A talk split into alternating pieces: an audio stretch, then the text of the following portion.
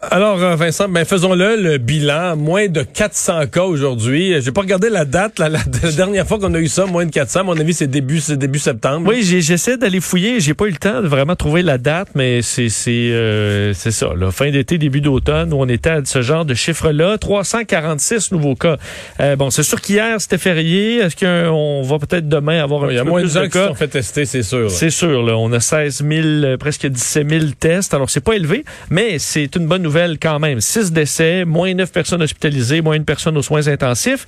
Et là, qui est responsable de cette baisse-là? Ben, à peu près tout le monde. Ça en baisse euh, à peu près partout. Le Bas-Saint-Laurent, une bonne journée avec plus 8. Capitale-Nationale, 18 cas seulement.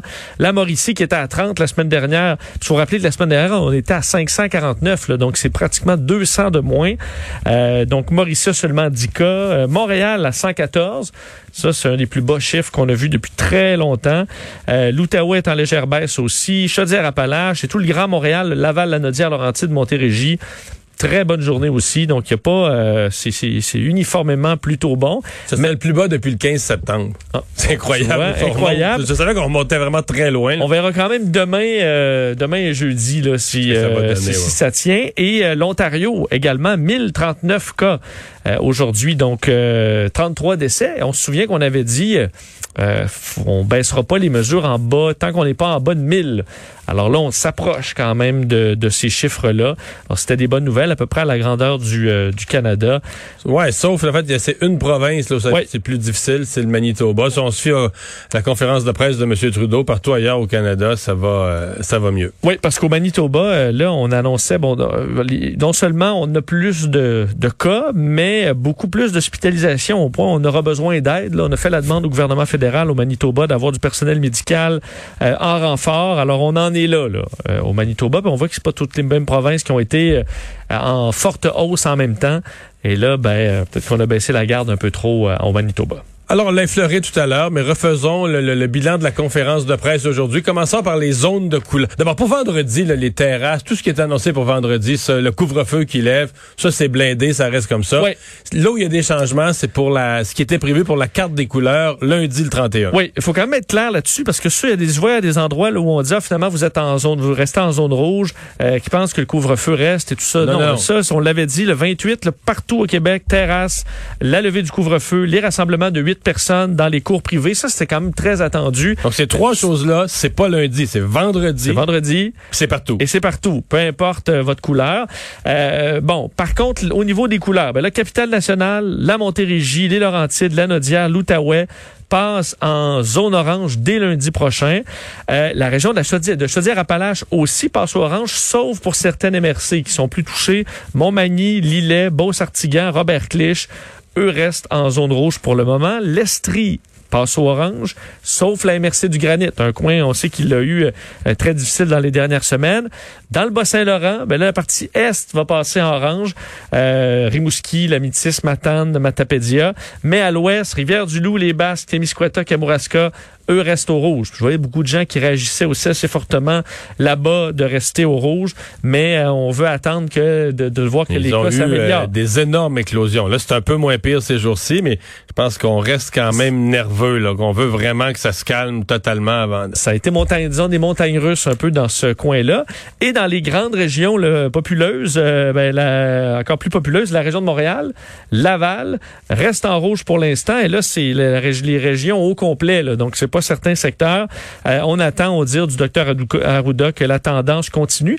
Faut dire, la tendance continue. Là, à Montréal, ça a toujours un peu baissé. On n'a pas eu de hausse soudaine, nous, dans la troisième vague, mais c'est que ça baisse pas vite. Euh, là, on est à 114, mais ça a été une baisse très euh, légère. On veut s'assurer que ça tienne. Mais, au dire de François Legault, si ça se maintient, tout le monde passe au orange d'ici le 7 juin. Il faudrait dire que le gouvernement a été questionné sur les scènes un peu inquiétantes, un peu partout. On le sent qu'il y a un relâchement dans les parcs, euh, sur les plages.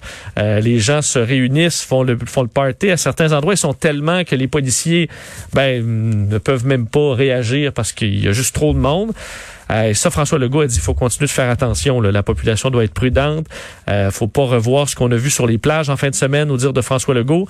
Mais est-ce que les gens qui sont sur les plages, c'est eux qui écoutent le point de presse de 13 heures un mardi, J'en doute, mais il a fait quand même cet appel-là. Et dans les nouvelles également euh, de ce point de presse important, dire la fameuse deuxième dose là, qui sera devancée. On veut que toutes les deuxièmes doses soient données avant le 31 août. Euh, donc en gros, Puis on va respecter l'ordre des âges, c'est-à-dire que les, gens de 80 ans, puis on commencera par leur permettre de devancer leur rendez-vous, puis ensuite les autres. Oui, mais là, ça, ça va se faire avec un peu les rendez-vous disponibles. Alors là, à partir de quand t'ouvres une autre, euh, une autre tranche d'âge? Il reste du flou. Oui, mais ça va se faire. Alors, c'est une Mais bonne nouvelle. Je pense que c'était dû, là, parce que on commence à tout. D'abord, euh, dans les- la presse fait un bon questionnement ce matin. Il semble que dans les décès quotidiens, euh, il y en a beaucoup moins. C'est de nombres, des nombres moins gros. C'est généralement en bas de 10, mais c'est quand même, c'est beaucoup, c'est pas beaucoup à la fois. C'est pas beaucoup quand t'as connu des journées à 100, là. mais c'est beaucoup de monde qui décède de la COVID.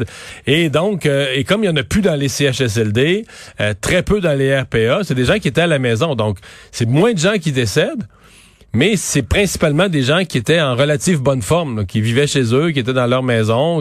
Pas dire qu'ils étaient pas âgés, puis ils étaient pas un peu fragilisés par euh, par la vie, par les années, mais pas.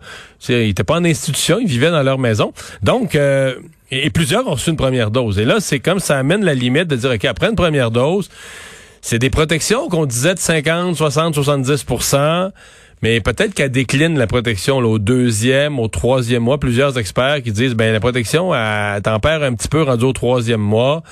Donc euh, c'est à la fois un rappel des limites de la première dose, qu'il faut rester prudent avec une première dose. Oui, ça protège, là, mais peut pas. Et moi, ça m'inquiète parce que je pense qu'à partir de la fin de semaine, à partir de vendredi, les personnes du troisième âge vont recevoir de multiples invitations là. Oui, là, ça va commencer. euh, Viens-t'en sur le patio, ouais. viens-t'en sur la terrasse, les petits-enfants vont être là. Euh, tu sais, c'est que là, tu vas avoir tu les petits-enfants qui vont encore à l'école. Donc, il y a beaucoup moins de COVID qui circulent. Mais il y en circule, il y en avait, malgré tout, il y en avait 350 cas hier. C'est du vrai monde qui se promène, puis tout ça, puis qui pourrait se retrouver dans un souper avec... Ah, Donc, puis, euh, le docteur Arruda a été questionné là-dessus, puis j'ai pas trouvé clair du tout. Là. Euh, oui, mais je- il nous en fait encore une pas mal à savoir ces études qui montrent que c'est peut-être plus soit 50, 60 euh, la protection après une dose. Puis là, il dit ben c'est 80, 85, mais il y a des immunosupprimés, mais c'était pas vraiment ça la question. Après ça, il reparle du délai. Ben moi, Mais- j'écoute, j'écoute différents experts, là, puis on semble penser... D'abord, c'est pas une dose, c'est pas la, la méga protection à 95% ça a jamais été ça, c'est moins. Puis c'est peut-être aussi déclinant, c'est-à-dire que la qualité de la protection, s'il n'y a pas le boost de la deuxième dose, la qualité de la protection. Mais mettons, mettons que c'était entre 50 et 70. Pourtant, 70. Mettons, prenons le, le plus optimiste des scénarios, 70 et ça laisse quand même 30% de gens. Mettons que la maladie circule dans une RPA, mais il y en a 30% qui vont être malades. Là. Et 30% euh, Oui. 30 Ah d'un oui. gros, d'un gros groupe, c'est bien du monde. là. Oui, c'est sûr que là- là-dedans, il y a plein de calculs sur le, le- avoir la maladie, euh, en Bon, mourir. c'est ça, en mourant, euh, être très malade. en-. Mais euh, vivement la deuxième dose plus rapidement. Alors ça, c'est une bonne nouvelle. Mais tout le système, là, et à partir de quand on pourra le faire, euh, ben euh, on le saura dans les prochaines semaines. Bon, c'est un après-midi, les images, les, les- les images, ce n'est que ça dans les postes de nouvelles en continu, le Montréal, Montréal. On dirait que c'est une joke, là. C'est, le pont de l'île aux Tourtes à un bout de l'île, mais là, à l'autre bout de l'île, Au milieu de l'île. Au milieu de l'île. chaque bout, ça va pas, là. On peut se le dire. Au niveau de la circulation, je le disais, c'est rare qu'on fait de la circulation à Cube parce qu'on parle à toute la province. Mais euh, là, Parce que on, là, c'est tout Montréal qui est dans Ouais, le- là, on n'a pas le choix parce que c'est vraiment, vraiment pénible. Euh, évidemment, il y a le, le pont de l'île aux Tourtes. Là. On, on a, on a beaucoup couvert ce dossier-là dans les derniers jours, mais c'est pas réglé. Là. Et, et je dois t'avouer que ce matin, j'ai parlé à Mme Prou, la directrice de la commission scolaire, puis c'est comme je faisais faire l'entrevue, pas que je l'attendais avec une brique puis un fanal, mais en dedans de moi, je me disais, hey, tabarouette, toutes les raisons sont bonnes pour pas d'école. Puis là, elle commençait à me développer toutes les teams défiler, toutes, toutes, tous les problèmes qui s'entraînaient, les autobus. Puis là, les jeunes, la semaine passée, ils ont été jusqu'à deux puis trois heures dans les autobus scolaires. Euh, le- Les profs qui se rendent pas, Les profs pas qui se peuvent rendre plus pas se à l'école. Puis les parents qui peuvent plus venir les chercher parce qu'ils arrivent tout. Elle dit un parent qui arrive une heure en retard à la garderie scolaire, c'est un problème, mais on le gère. Mais trois heures en retard, là, c'est plus. plus... Fait que le club me défilait la liste des comprenait. problèmes, puis après ça, je me disais, oh mon Dieu, mais quel cauchemar. Puis là, tu te dis, quelles sont les solutions? Il y en a pas vraiment. non, puis je pense que ce qu'on a sous-estimé, nous, on se dit, OK, pour passer de Montréal à Vaudreuil, c'est jamais bien dur. Tu peux, en fait, c'est un détour énorme, puis il est jamais bien dur le détour. Mais ce qu'on a peut-être sous-estimé, c'est que dans l'île Perrault, puis dans Vaudreuil, l'incapacité d'être fluide fait que les boulevards principaux de ces villes-là sont congestionnés du matin au soir. Et donc, les transversales sont congestionnées aussi.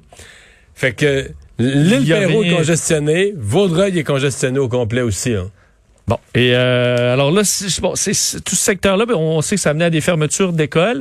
Euh, et euh, ben, s'ajoute à ça dans les dernières heures le tunnel Hippolyte Lafontaine, où là, ça cou- écoute, dans, aux dernières nouvelles, c'était jusqu'à Sainte-Julie là, que ça ralentissait euh, en raison d'un d'un accident impliquant au moins quatre ou cinq véhicules, un camion euh, qui a causé deux blessés, heureusement lé- légers. Mais euh, et ça, c'est vers Montréal, de sorte que là, bon, normalement, c'est c'est bouché pour sortir de Montréal, c'est bouché pour entrer, sortir également, parce qu'entre autres, pour essayer de d'aider un peu la circulation, on a ouvert plus de voies du pont Jacques-Cartier vers Montréal, alors que normalement, à cette heure-ci, on fait l'inverse, parce que les gens veulent sortir de la ville. Alors là, c'est encore plus dur de sortir. Mais Et Jacques c'est- Cartier, tantôt, ça avait l'air euh, le bordel dans les deux directions. tout à fait. En fait, c'est dans les Le deux directions, au tunnel, au pont euh, également. Et c'est ajouté à ça l'autoroute 720, euh, donc euh, l'autoroute Ville-Marie, là, dans le coin de la sortie Saint-Jacques, où un camion en feu euh, a causé tout un problème. Là, il y avait une voie d'ouverte, mais tu sais, la voie, tu passes en voiture, là, tu passes à côté d'un camion complètement incendié. C'est impressionnant. Alors là, chaque voiture Pas des curieux. ben, chaque voiture ralentit, là. Ouh, on regarde, on regarde, on regarde et repart. Alors, vous imaginez le temps que ça prend avant de pouvoir euh, régler tout ça. Donc, euh, des points chauds un peu partout. Ça fait longtemps qu'on n'a pas fait beaucoup de circulation comme ça à Montréal parce que la circulation est beaucoup moindre. Ça prenait vraiment des événements majeurs pour euh, ramener des bouchons monstres, mais aujourd'hui, c'est le cas.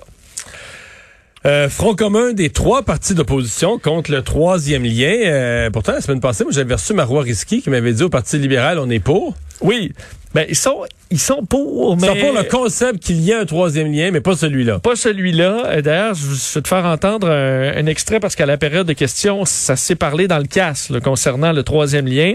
Euh, parce que le Parti libéral, Parti québécois et Québec solidaire, les trois, euh, ne veulent rien savoir du projet euh, de tu- tu- du tunnel caquiste, là, pour utiliser les termes euh, de Dominique Anglade, la chef du Parti libéral, qui qualifie le projet de surréaliste, pharaonique, rétrograde et irresponsable. Alors, on en est là, disant qu'on manque de euh, d'études scientifiques pour appuyer le projet. Faire entendre un petit extrait jusqu'à en dit long sur le ton un peu acrimonieux de- du débat entre Dominique Anglade et François Legault. Je suis ingénieur, puis avant de donner mon accord à un projet de 10 milliards, je vais demander à avoir des chiffres, avoir des données, avoir des plans, avoir des devis. C'est ça être transparent et c'est surtout être ça, être responsable. Monsieur le Premier ministre. Monsieur le Président, la semaine dernière, le 18 mai, la députée libérale de euh, Saint-Laurent a dit le troisième lien, c'est important pour la capitale nationale. Nous sommes pour. Monsieur le Président, la chef du Parti libéral nous dit que ça ne sera pas un pont, ça ne sera pas un tunnel, ça va être le Saint-Esprit? Bon, parce que ça va être le Saint-Esprit qui va faire traverser les voitures entre Québec et Lévis.